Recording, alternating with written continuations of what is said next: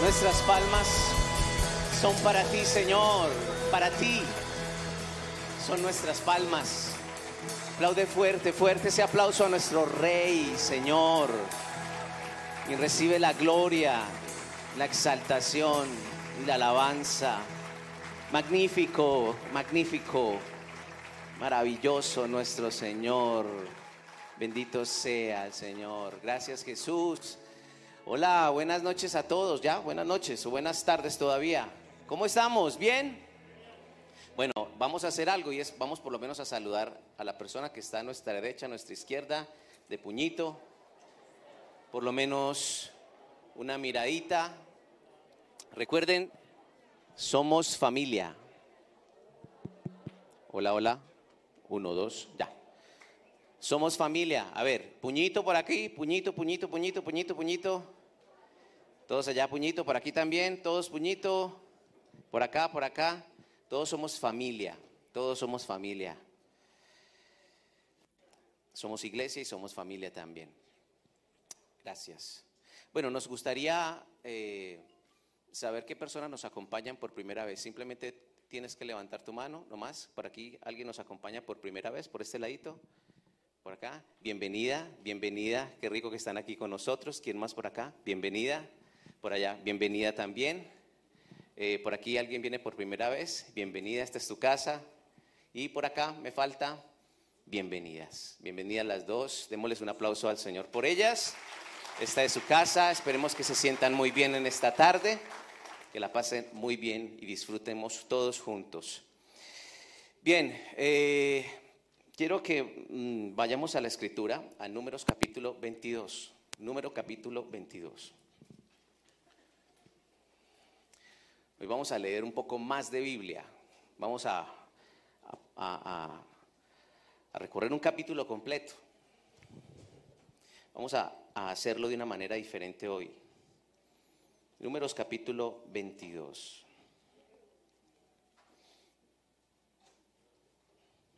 Dentro de la dentro de los grandes héroes de la Biblia, las personas que se caracterizaron por su fe, porque vivieron, vivieron experiencias de fe, le creyeron a Dios, sirvieron para guiar a otras personas. Este personaje del cual vamos a aprender hoy no está considerado dentro de esa lista, dentro de esos de ese hall de la fe, por decirlo de alguna manera. Es un personaje y algunos lo llaman profeta, otros dicen que no es un profeta, otros dicen que es un adivino. Y algunos son un poco más agresivos y dicen que es un charlatán. Pero es lo que uno encuentra porque de este personaje hay, hay muchas preguntas. Eh, si bien la Biblia habla acerca de Balaam en varias partes, no solamente en el libro de, de Números, también en el libro de Josué y en el Nuevo Testamento también está en la carta Pedro, Juan también habla en Apocalipsis, eh, y se dicen muchas cosas. Pero la Biblia no, no, o por lo menos lo que registra es que como que el hombre vive como en una, como que es ambivalente, como que no se define bien si está con Dios o no está con Dios, pero de alguna manera creo que si está escrito es porque hay algo que tenemos que aprender. Hay algo que tenemos que aprender. La Biblia está llena de historias reales, por supuesto, de la vida real, para que aprendamos a través de la experiencia que otras personas tuvieron. Y este personaje llamado Balaam, eh, que está a partir de Números capítulo 22, eh, como les decía, era considerado un profeta, ¿cierto? Algunos lo consideraban como un profeta. Y dice la, Biblia que era un hombre que vivía en una ciudad llamada Petor, más o menos en Mesopotamia, Babilonia. Eso es casi como en el norte de Irak, si nos ubicáramos hoy. O sea, la historia de Números capítulo 22 es como si se ubicara hoy al norte de Irak, entre el este de Siria, este de Siria y norte de Irak.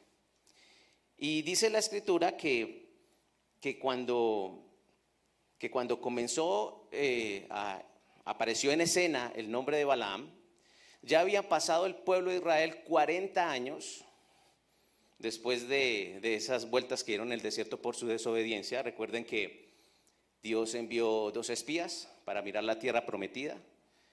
Eh, diez de esos espías dijeron, no, esa tierra, allá hay unos gigantes, nosotros somos como langostas, nos van a volver nada. Pero de esos doce, habían dos que dijeron, no, eh, allá, allá las uvas parecen como pelotas de fútbol, eh, la verdad es que es una tierra fabulosa y el Señor está con nosotros y eso, sí, los atendemos con una mano con, el Señor. Y al Señor le gustó ese reporte y estas dos personas, que son Josué y Caleb, pues eh, fueron parte de esa, de, protagonistas de lo que iba a devenir, de entrar a la tierra, pero los otros no pudieron hacerlo. Así que cuando se escribe Números capítulo 22, estamos más o menos en el año 38, 39 de dar vueltas en el desierto. O sea, ellos están próximos a entrar a la tierra prometida, a la tierra de Canaán, están próximos a entrar. Y no les falta nada, o sea, están a, esto de entrar. Y allí aparece en escena este, este hombre del cual vamos a hablar hoy, que es Balaam. Y Balaam va a tener un papel protagónico en lo que va a ocurrir a continuación, que creo que tiene cosas muy interesantes. Y creo que Mm, nos va a ser bien que todos lo leamos de la Biblia. Por eso es bueno que saques tu Biblia, nos ubiquemos en Números capítulo 22 y vamos a leer a partir del versículo 1 y vamos a hacer algunos saltos en, en la lectura del texto para que podamos discutir algunas cosas. Dice que partieron los hijos de Israel y acamparon en los campos de Moab junto al Jordán frente a Jericó. Y vio Balac hijo de Zippor, todo lo que Israel había hecho al amorreo. Y Moab tuvo gran temor a causa del pueblo, porque era mucho, y se angustió Moab a causa de los hijos de Israel. Y dijo Moab a los ancianos de Madián, ahora lamerá esta gente todos nuestros contornos como lame el buey la grama del campo. Y Balac, hijo de Zippor, era rey, era entonces rey de Moab. Lo que está diciendo es que ellos están en una travesía y Israel tuvo unos pasos obligados para llegar a la, a la tierra prometida, a la tierra de Canaán. Y aparece en escena un hombre que se llama Balac. Dice que Balac era qué? ¿Era rey de qué? De Moab. Y él estaba muy asustado porque las noticias estaban mostrando que anteriormente Israel había arrasado a quién. ¿A quién? A ver, estamos leyendo. ¿A quién había arrasado? Una guerra y lo volvieron nada. ¿A quién habían arrasado? Destruido. A los amorreos. Entonces dice que él, tuvo gran temor y habló con un rey, ¿cierto? Con los madianitas e hizo como una especie de alianza. Dijo, hermano, pues aquí tenemos que hacer algo porque ese pueblo viene, es muy numeroso y ellos nos van a volver nada. Es más, la expresión que se utiliza ahí es como un toro que va a comernos, va a comer el pasto y mejor dicho, eso va a ser supremamente fácil. Nos van a destruir por completo. Nos van a destruir por completo. Y mire lo que dice el versículo 5. Entonces, después de esa, de, digamos, de esa alianza, dice, versículo 5, por tanto envió mensajeros a Balaam, hijo de Beor, en Petor, que está junto al río, en la tierra de los, de los hijos de su pueblo, para que lo llamasen diciendo, un pueblo ha salido de Egipto, y he aquí que cubre la faz de la tierra, y habita delante de mí. Dice, Ven pues ahora, te ruego, y maldíceme este pueblo, porque es más fuerte que yo. Quizá yo pueda herirlo y echarlo de la tierra, pues yo sé que el que tú bendigas será bendito, y el que tú maldigas, ¿qué? Será maldito. O sea, por lo menos Balak está, démosle crédito en algo y él está a puertas de vivir una guerra que no quiere vivir. Sabe que, militarmente Israel es más poderoso. Es más, ya se ve, ya se ve como perdedor. Eh, trata de hacer una alianza con, con otro rey para ver si podemos resistir, pero sabe que aún los esfuerzos son insuficientes. Entonces él dice, vamos a llamar a un hombre que es muy conocido llamado Balaam y vamos a confiar en que Balaam puede hacer algo que nosotros no podemos hacer militarmente. Él dice que Balaam profese una maldición sobre este pueblo de Israel y que así podamos restar sus fuerzas y nosotros podamos atacar con toda. Eso es lo que, digamos, en este momento estamos en el texto. Por lo menos eh, Balak está demostrando algo y es que, que la guerra también es espiritual. Uno a veces se prepara para proyectos y cosas, digamos, difíciles, retos, y cuando tú lees la escritura te das cuenta que, que hay un mundo espiritual que mueve las cosas, que hacen que las cosas ocurran o que no. Y por lo menos démosle crédito a él. Pero también Balak es una persona desconocida de lo que Dios ya había dicho, porque en Deuteronomio, por ahí en el capítulo 2, creo que en el versículo 9-10, Dios le había dicho a Moisés que cuando fueran a la tierra de Canaán no destruyeran a Moab, no lo tocaran. Pero este rey ignoraba eso y pensaba que Israel iba a llegar y los iba a matar. Pues que iba a acabar con todo. Por eso hizo esa alianza.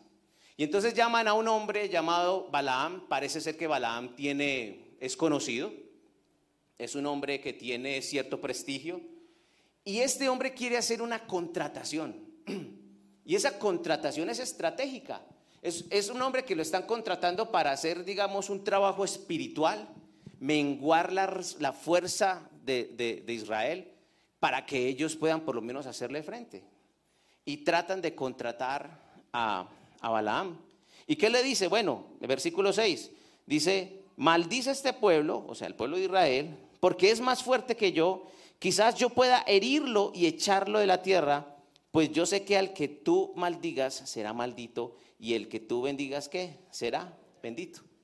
Y mire lo que dice el versículo 7. Fueron los ancianos de Moab y los ancianos de Madián con las dádivas de adivinación en su mano.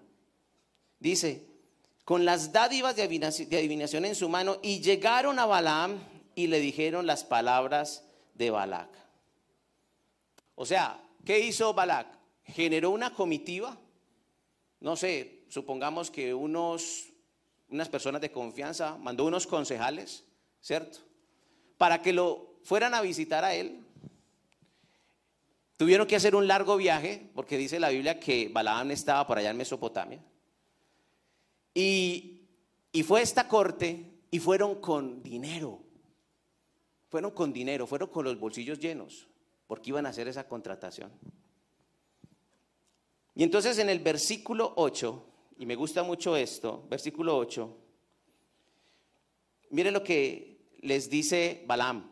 Dice, Él les dijo, reposad aquí esta noche, y yo os daré respuesta según Jehová me hablare. Así los príncipes de Moab se quedaron con Balaam. O sea que esta corte de alta política, emisarios del rey de Balac, llegaron donde Balaam llenos de dinero para contratarlo, para hacer este trabajo militar. Y entonces Balaam los recibe y les dice, bueno, ¿por qué no se quedan aquí? Pónganse cómodos, quédense tranquilos, estoy en el versículo 8. Y yo voy a preguntarle a Dios a ver qué me dice él. Eso es lo que está pasando. Ahí vamos en la historia. Y el versículo 9 empieza a desenlazarse esta historia que me parece fantástica. Y empieza Dios a intervenir. Y mire lo que dice el versículo 9. Y vino Dios a Balaam y le dijo, ¿qué varones son estos que están contigo? Miren que el que se lo está preguntando no es cualquier persona, es Dios. Supuestamente Dios conoce las cosas y nos conoce a todos. Bueno, ah, Dios nos conoce a todos, sabe quiénes son esos hombres. Dios no está haciendo una pregunta para informarse. Dios está haciendo una pregunta para qué? Para confrontar a Balaam. E, e, es como, yo cuando pensaba en esto, es como, me hizo recordar cuando nuestras mamás nos decían, ¿quién es ese muchacho con el que viniste en la moto? ¿Se acuerdan? ¿Y ese, quién es? O, los papás que cuidan a las, a las, hijas, ¿y ese muchacho? ¿Y ellos de dónde son? ¿Cierto? No, del colegio. No, de la mis compañeros de la universidad. Y a las mamás se les pone el pelo parado porque ellos tienen el pelo parado también, ¿cierto? Es, como si viéramos al Señor en su, en su rol de padre diciendo, oíste, ¿y quiénes son esos? ¿Y esos quiénes son? No porque necesite que Balaam le diga quiénes son, sino porque Dios está empezando a generar como, como, como una confrontación. Quiere como que, que Balaam caiga en, razón, ¿cierto? Porque Dios sabe que la, propuesta que le están haciendo, el trabajo para el cual lo están contratando es, es una locura, ¿cierto? Es una locura. Y dice el versículo, versículo 10. Y Balaam respondió a Dios. Dice, Balac, hijo de Zippor, rey de Moab, ha enviado a decirme, he aquí, este pueblo que ha salido de Egipto cubre la faz de la tierra, dice, ven pues ahora y maldícemelo, quizá podré pelear contra él y echarlo. Entonces dijo Dios a Balaam, ¿qué dijo? Léalo por favor.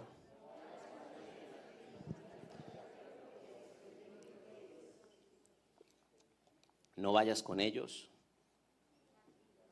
ni los maldigas, no maldigas al pueblo, porque bendito es ¿Está claro lo que Dios está diciendo? ¿Será que Dios está enredando? Comprensión lectora. Son quizás dos párrafos en su Biblia. Si usted lee eso, ¿usted entiende lo que Dios está diciendo? Tres cosas está diciendo. Primero, ¿qué está diciendo? No vayas con ellos. ¿Qué más? No los maldigas. ¿Y qué más? El pueblo es bendito. Clarito, como debe ser la comunicación clarito. Ahí no hay una escala de grises, no hay, no hay ni, ni, ni, ni no hay un mensaje cifrado, no hay como, como, como, como algo oculto, no hay como ese lenguaje secreto que a veces eh, manejamos nosotros con indirectas para ver si caen en razón, sobre todo las mujeres usan ese lenguaje con otros los hombres y nunca caemos en razón, ¿cierto? O sea, Dios está siendo muy claro, o sea, Dios está hablando como, como Él lo sabe hacer clarito, porque cuando Dios habla, se hace entender, siempre, siempre. Porque Dios no tiene, no tiene problemas de comunicación. Dios cuando habla, habla claro y te dice las cosas como son. Otra cosa es que nosotros nos hagamos los bobos y no queramos entender. Pero el mensaje es supremamente claro. Es supremamente claro. Entonces sigue diciendo el versículo, el versículo 13. Así Balaam se levantó por la mañana. O sea, digamos que esta conversación que Balaam tuvo con, con Dios fue al día anterior, no sé, tarde terminando la noche. Y este hombre se levantó en la mañana y le dijo a los príncipes de Balac, volveos a vuestra tierra, porque Jehová no me quiere dejar ir con vosotros. Yo me volví a acordar de mis épocas de 15, cuando leí esto, cuando quería ir a la fiesta. ¿Se acuerdan ustedes? Cuando queríamos ir a la miniteca, a la fiesta, al baile. ¿Y qué pasaba con nuestros papás? Usted no se me mueve ahí. Usted no va a ir a ninguna parte. ¿Quién dijo? ¿Quién le dio permiso? ¿Cierto que sí? Entonces por allá está los amigos de uno, ¿qué hubo? Entonces, ¿qué? ¿Dónde nos encontramos? No, es que mi mamá no me dejó ir. Mi papá no me quiere dejar ir. al final los amigos de uno dicen, parce, es que el papá de ese man es, no, pereza de cucho, ¿cierto?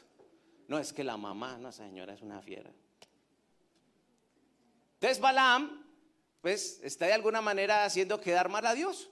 Está diciendo, no, es que Dios es el del problema. O sea, como que diga, muchachos, yo me muero por ir a la fiesta, pero Dios no me deja.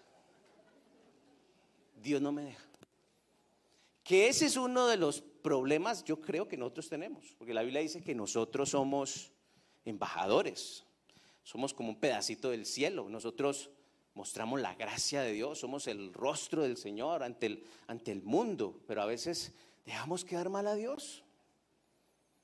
Porque ya Dios había sido supremamente claro con Balaán y le había dicho, Balaán, nada, no vas a ir con ellos. ¿Qué más? ¿No qué? No los vas a maldecir.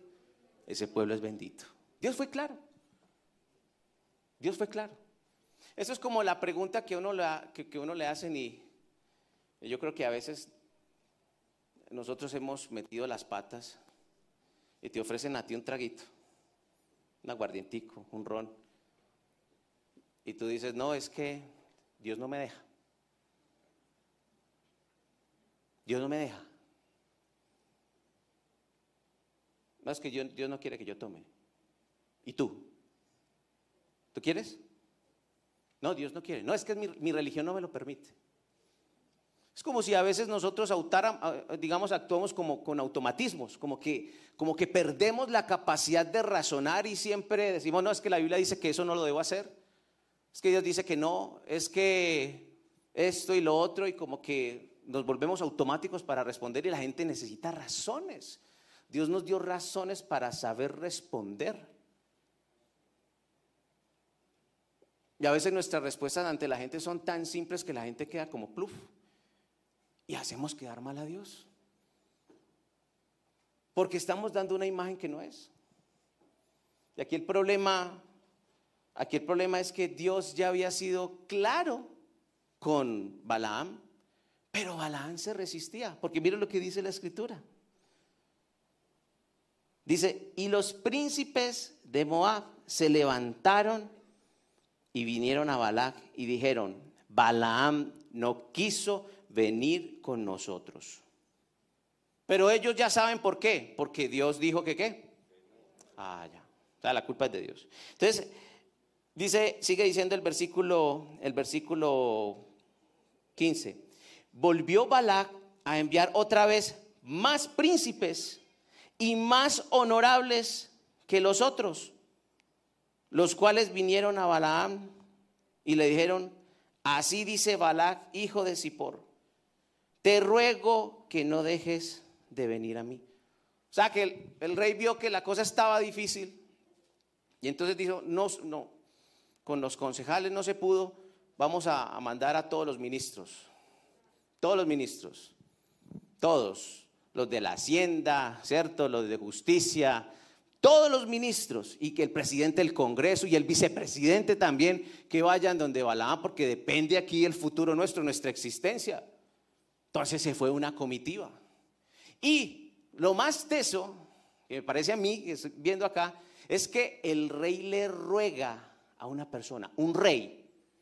O sea, el hecho de que un rey le esté rogando a una persona es porque el hombre está bastante asustado, ¿o no? O sea, se está dando cuenta que es su última alternativa, que está en el momento más crítico. ¿Y cómo se puede sentir Balaam? Me está, me está rogando el rey me ruega, me manda la comitiva, wow. Y entonces Balaán como que tenía por ahí como un problemita, porque Dios fue supremamente claro. Dios le dijo, mira, no, no vas a ir con ellos, cierra el caso, ¿cierto? No conteste sus llamadas, déjalos en azulito, ya, tranquilo. Que me escribe, déjelos en azulito, no pasa nada, tranquilo, mijo. Pero Balaán sigue como, como acariciando y como contemplando la cosa. Entonces, mira lo que dice eh, la escritura en el versículo 17. Sigue diciendo Balac, dice, porque sin duda te honraré mucho y haré todo lo que me digas. Ven pues ahora y maldíceme a este pueblo. Eso es un cheque en blanco. O sea, le está diciendo, yo voy a hacer lo que usted, yo soy el rey, pero voy a hacer lo que usted me diga. ¿Qué rey le va a decir a uno eso? La persona más importante te va a decir a ti eso, te está colocando todas las cosas en tus pies. El cielo en la tierra. Te está diciendo a partir de ahora somos tus siervos, le está diciendo el rey. Se está arrodillando, se está humillando ante Balaam. Y eso es una oferta muy grande. Y eso no es fácil de desechar. No es fácil de desechar.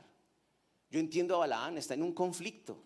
Él tiene un conflicto con algo, con algo que Dios le dijo no, pero es que la oferta de afuera es muy grande. No es fácil de desechar. Y está en un conflicto y entonces él sigue como acariciando la cosa. Entonces miren lo que dice el versículo 18. Dios fue supremamente claro y le dijo, no vayas con ellos. ¿Sí? ¿Qué más? No los maldigas. Ellos son benditos. Punto. Versículo 18 dice, y Balaán respondió y dijo a los siervos de Balac, dice, aunque Balac me diese su casa llena de plata y oro, no puedo traspasar la palabra de Jehová, mi Dios, para hacer cosa chica ni grande. Mí me llama la atención algo. Yo hubiese querido hacerle una pregunta a Balaam. Yo le hubiera dicho a Balaam, Balaam, Tú no puedes o no quieres. Porque hay una diferencia muy grande. No puedo o no quiero. Porque uno le puede decir a los amigos, es que no quiero ir a la fiesta y mi mamá tampoco. ¿Sí o no? No puede decir eso.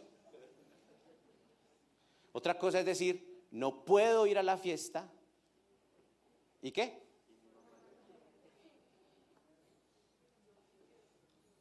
Entonces uno, uno ve como que balance está enderezando, como que el hombre es una respuesta wow, ¿cierto?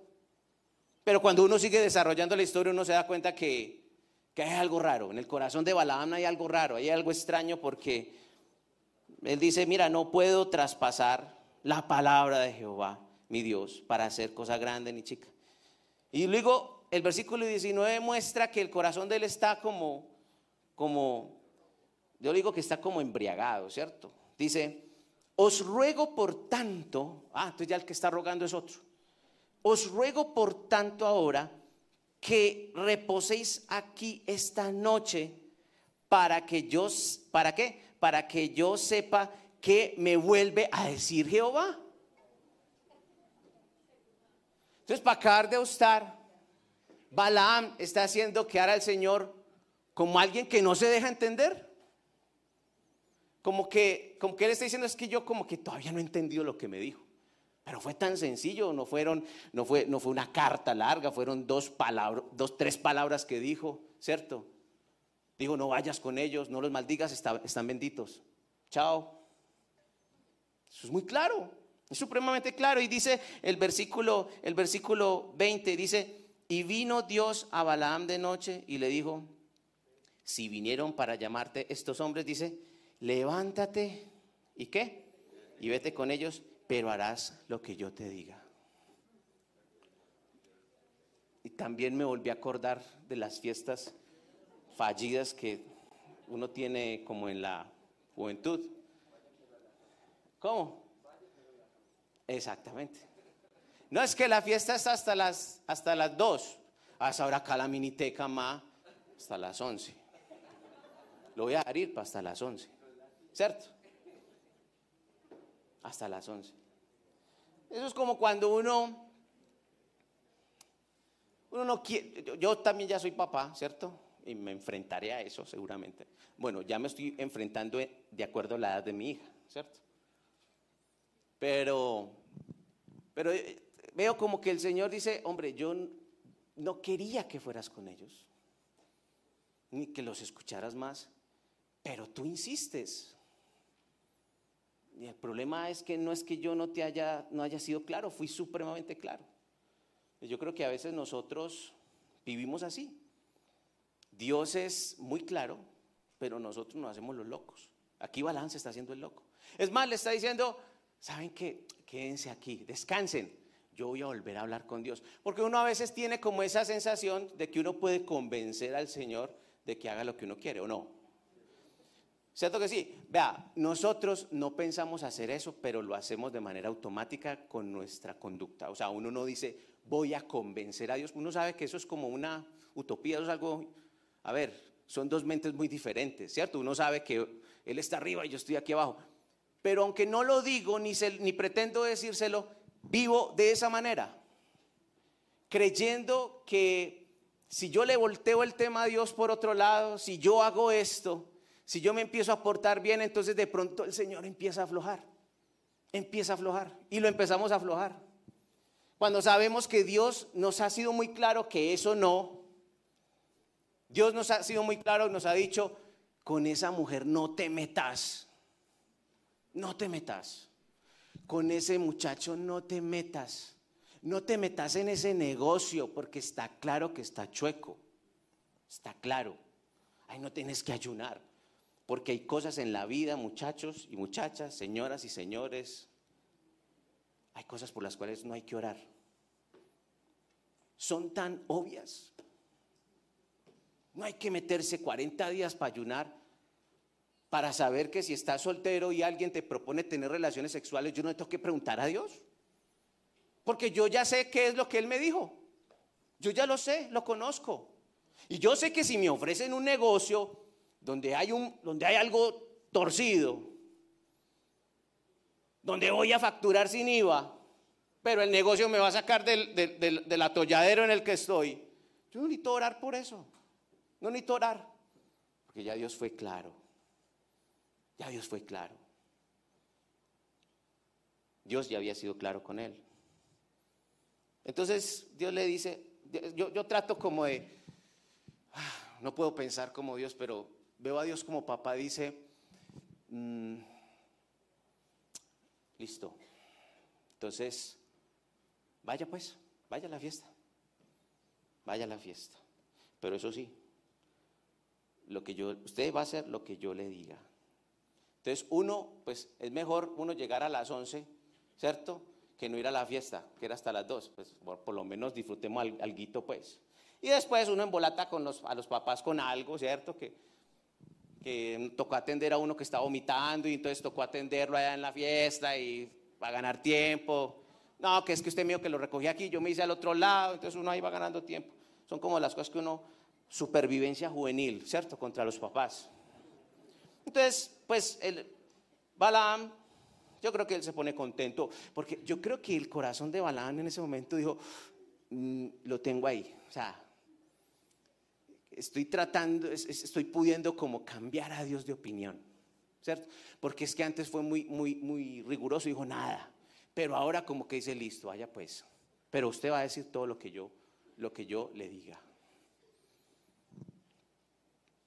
Y entonces mire lo que pasa en la historia, versículo 21. Entonces Balaam se levantó por la mañana y enalbardó su asna y fue con los príncipes de Moab. ¿Cómo habrá sido esa mañana la de Balaam?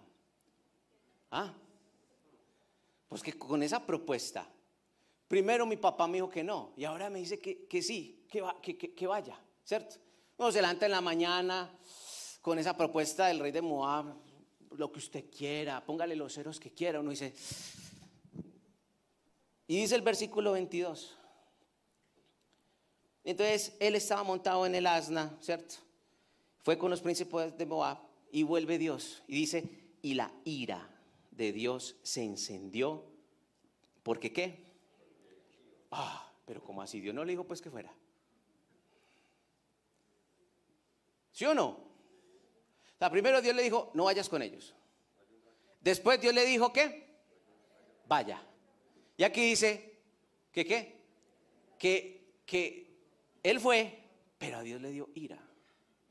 Pero la ira de Dios no es, no es como la nuestra hoy. No es la nuestra, no. Se indignó el Señor. Porque había sido supremamente claro con él. Supremamente claro. Y le dice, y sigue contando la historia. Dice, y el ángel de Jehová se puso en el camino por adversario suyo Iba pues él montando sobre su asna y con él dos criados suyos. Cuando el papá y la mamá no quieren que vayas a la fiesta, pero tú insistes tanto y el papá dice, sí, listo. Pero el papá no dijo no por capricho, sino que hay unos factores de la fiesta que no le agradan. Es muy lejos la, la rumba, queda muy lejos de la casa.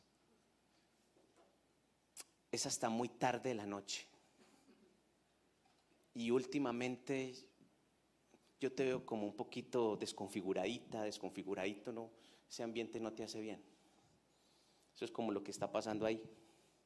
Entonces, aquí es como cuando aparece uno de esos conceptos que, la, que uno encuentra en la literatura y es la voluntad de Dios que es perfecta, pero también aparece una, una voluntad permisiva. Es, es como cuando, cuando, cuando Dios le dijo a Adán y Eva, mira, les dijo, no comas de ese fruto, no comas de ese fruto.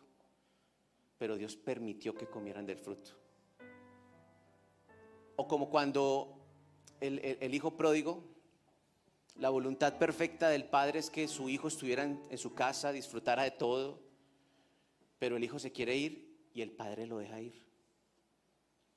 Es la misma imagen con Balaam, donde Dios dijo, vea, yo tengo algo mejor, no vaya, pero yo quiero. Hágale pues. Pero Dios sabe que va a pasar algo. Y sabe que tiene que permitirlo. Porque el hijo pródigo tuvo que, tuvo que comer de las algarrobas de los cerdos, tuvo que pasarla mal para entender que su padre siempre tuvo la razón. Lo más eso es que Balaán se monta en su asna, se lleva dos criados, se lleva dos criados y se mete en esa, en travesía. Porque cuando uno toma decisiones y esas decisiones están ajustadas o no a la voluntad de Dios, otras personas van a vivir las consecuencias de ello también. O sea, tú como esposo o esposa, las decisiones que tú tomes en el hogar, todos los que tienen que ver contigo, van a tener que comer de ello van a tener que comer de ello. Y mire lo que pasó, sigue contando el versículo 23. Y el asna vio al ángel de Jehová que estaba en el camino con su espada desnuda en su mano y se apartó el asna del camino e iba por el campo. Entonces azotó Balaam al asna para hacerla volver al camino. ¿Qué pasó? Iba él en su asna. ¿Y qué ocurrió?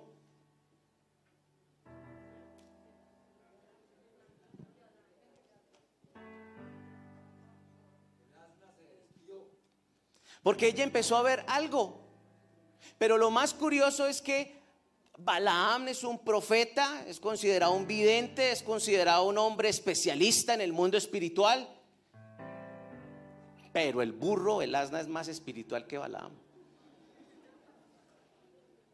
Tiene la capacidad de ver espiritualmente lo que el profeta no ve. Porque cuando uno va en contra de la voluntad de Dios, te conviertes en algo más torpe que los burros. Un burro pasa a ser más listo que tú y que yo. Eso es lo que nos pasa. Y a veces Dios tiene que permitir cosas, porque es la manera de aprender. Dice el versículo 23, y el asna vio al ángel de Jehová que está en el camino con su espada desnuda en su mano, y se apartó el asna del camino e iba por el campo. Entonces azotó Balaán el asna para hacerla volver al camino, el torpe. Pero el, el ángel de Jehová se puso en una senda de viñas que tenía pared a un lado y pared al otro y viendo el asna, no dice que Balaam, dice, y viendo el asna, el ángel de Jehová se pegó a la pared, o sea que prácticamente aprisionó su, su pie contra la pared. Dice, se pegó a la pared, versículo 25, y apretó contra la pared el pie de Balaam y él volvió a azotarla, segunda vez. Y el ángel de Jehová pasó más allá y se puso en una angostura donde no había camino para apartarse ni a derecha ni a izquierda, y viendo el asna otra vez, el asna, Y viendo el asna al ángel de Jehová, se echó debajo de Balaam. O sea, ese echarse es como si el asna se hubiese que inclinado. Eso es como los caballos, que uno ve que los caballos cuando se inclinan no lo hacen con las patas de atrás, sino con las de adelante. Se inclinó. No podría decir que ya el asna está empezando a adorar al ángel. Ese ángel es una personificación de Dios. Lo que no estaba haciendo Balaam. Y el asna se postra y dice, aquí no me muevo porque estamos delante de él. Y un profeta no puede verlo. Porque eso es lo que pasa cuando nos queremos hacerlos listos y queremos que las cosas sean a nuestra manera. Y dice el versículo 28, 27, perdón. Y viendo el asna, el ángel de Jehová se echó debajo de Balaán y Balaán se enojó y azotó al asna con un palo. Entonces Jehová abrió la boca al asna, la cual dijo a Balaam, ¿qué te he hecho que me has azotado tres veces?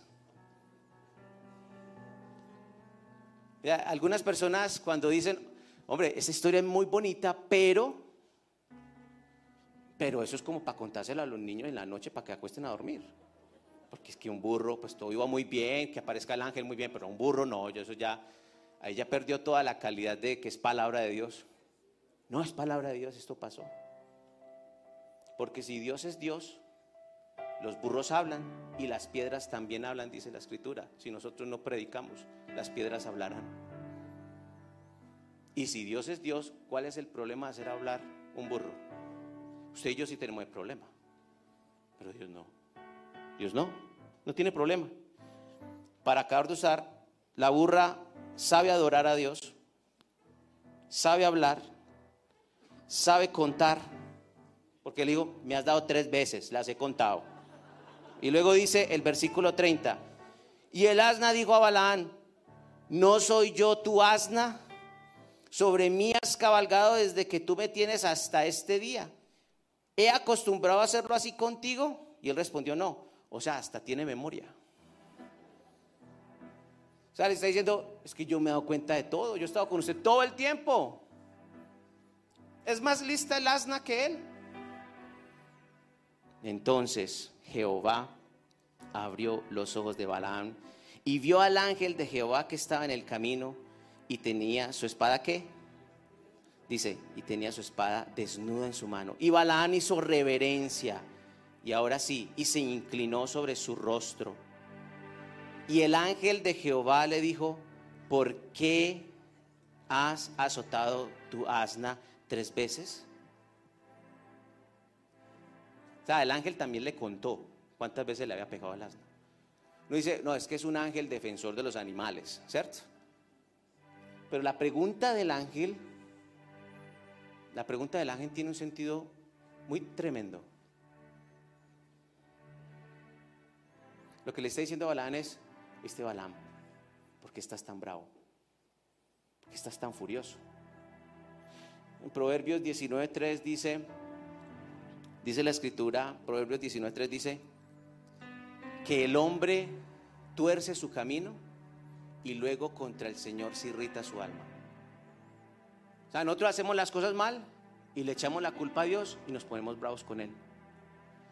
Y el ángel está diciendo, ¿por qué estás tan bravo? ¿Por qué estás tan bravo? O sea, como, como quien dice, tenés una ira muy brava porque le has dado al pobre animal tres veces y le has dado bien duro y hasta lo amanezaste. Porque dice que si tuvieras una espada en tu mano lo matarías hasta la burra que ha estado con vos, quién sabe, todo este tiempo y mira cómo te considera, mira cómo te conoce, ha sido fiel con vos y vos ni siquiera le has prestado atención. Y sigue contando, dice, versículo 33, el asna me ha visto y se ha apartado luego de delante de mí de estas tres veces. Y si de mí no se hubiese apartado, yo también ahora te mataría a ti y a ella dejaría viva. O sea, como quien dice, usted no sabe el tesoro que usted tiene ese animal, es un tesoro. por ese animal, ¿qué? No te quite la vida. Entonces, versículo 34, entonces, entonces Balaán dijo al ángel de Jehová, he pecado porque no sabía que tú te ponías delante de mí en el camino, mas ahora si te parece mal, yo me volveré. Entonces uno ya ve otro discurso de Balaam y uno pensaría, ¿es obediencia?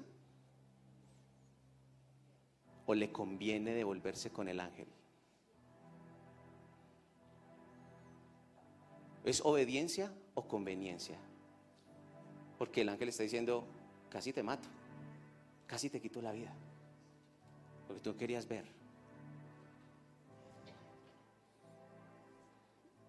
Y sigue contando la historia.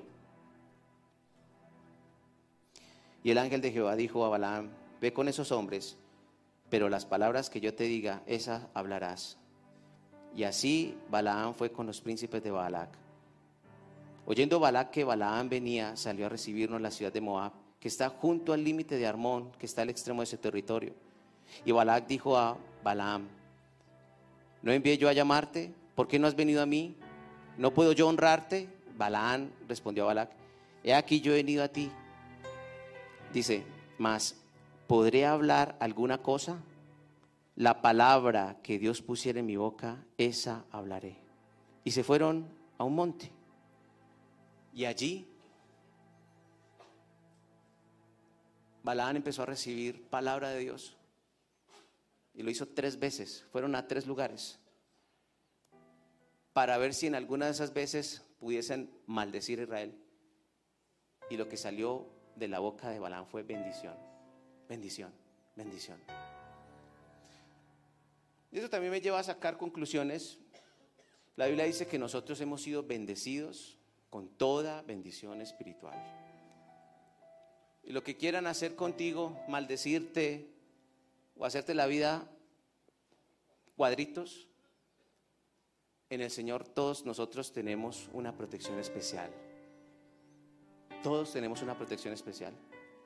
Y fue una, el ángel que realmente es el Señor, fue un acto de gracia. Porque Dios le había dicho a Abraham, una promesa de bendición. En ti serán benditas todas las familias de la tierra. Benditos los que te bendijeren y malditos los que te maldijeren. Si él hubiese maldecido, habría una maldición sobre él.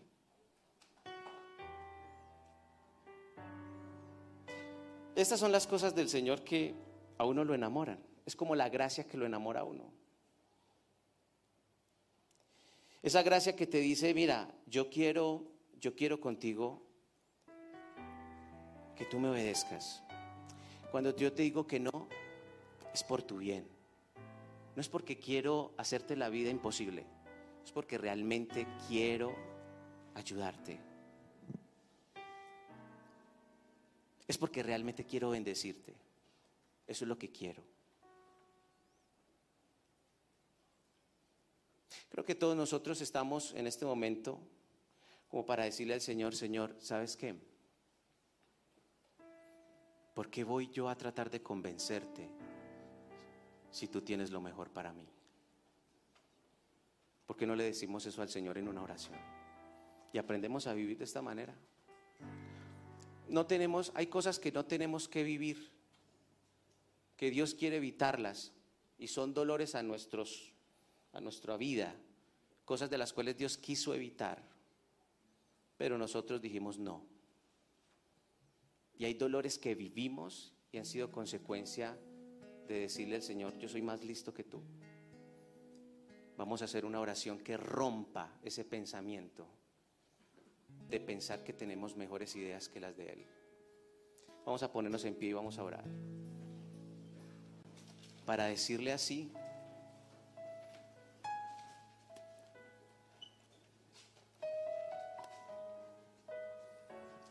para decirte, Señor,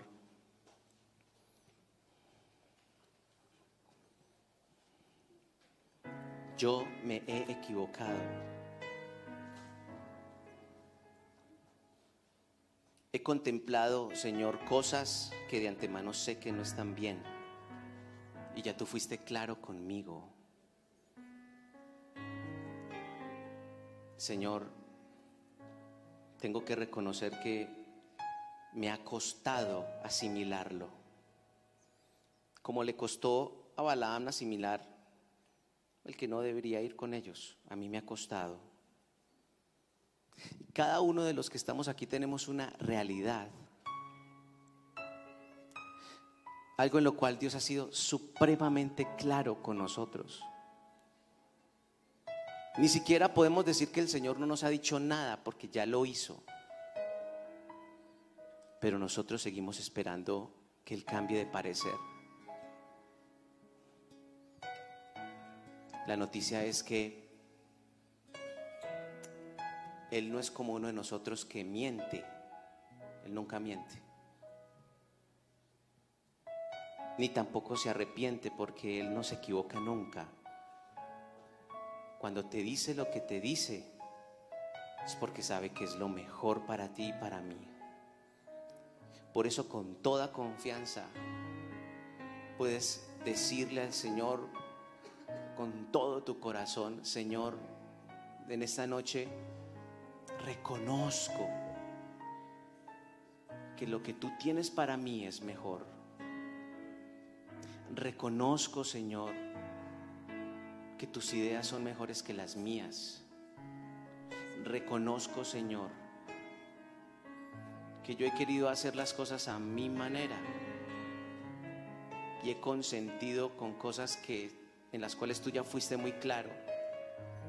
Pero hoy en el poder del Espíritu Santo. Dile así al Señor. Dile, en el poder del Espíritu Santo. No con tu poder, porque no tienes poder.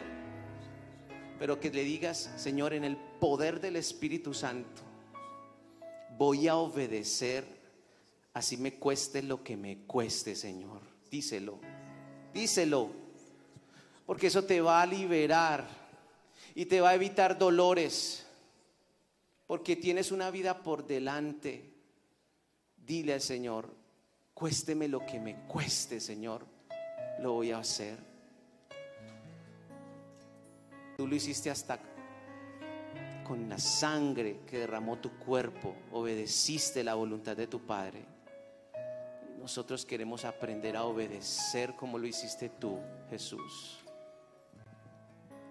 Bendito sea, Señor. Levanta tus manos al cielo que sea tu declaración. Y mientras escuchas esta canción, habla con tu Señor y aclara este, este asunto particular en donde has escuchado su voz, donde Él ha sido claro. Que tú le digas a Él como tú digas, Señor. Aquí está tu siervo, tu sierva, para hacer lo que tú dices.